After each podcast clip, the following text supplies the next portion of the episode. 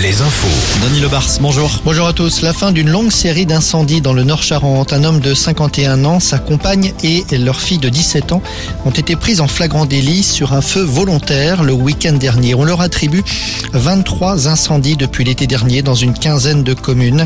Ils ont été mis en examen. L'homme a été incarcéré. Les deux autres personnes placées sous contrôle judiciaire. À Amiens, les agresseurs présumés du petit-neveu de Brigitte Macron devaient être jugés en comparution immédiate cet après-midi. Trois individus âgés de 20 à 35 ans. Leur avocat a obtenu un report du procès. Ce sera dans trois semaines.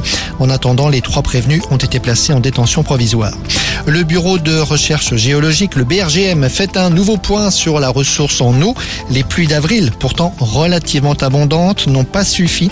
68% des nappes phréatiques en France sont à l'heure actuelle à des niveaux insuffisants, 58% l'an passé. À la même époque, la situation reste très correcte en Bretagne, en Loire-Atlantique, en Vendée. Elle reste très délicate en revanche sur le centre-val de Loire. Le ministère de l'Agriculture annonce une enveloppe de crise de 60 millions d'euros pour l'agriculture biologique. Il s'agit d'aider les agriculteurs bio qui traversent des difficultés actuellement.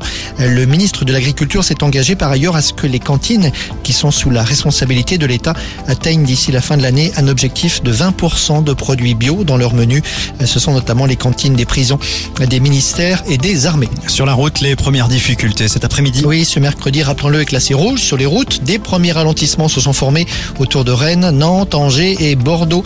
Le trafic restera difficile une bonne partie de la soirée, mais aussi demain matin. Et puis notez cette autre difficulté, un fort ralentissement depuis le début de l'après-midi à la sortie de Niort en direction de La Rochelle. Bouchon provoqué par un accident impliquant quatre véhicules, dont deux poids lourds. On se retrouve à 18h. Vous êtes avec Julien. Merci Denis. C'est l'histoire d'un village qui voulait miser sur les jeunes pour dynamiser la vie locale.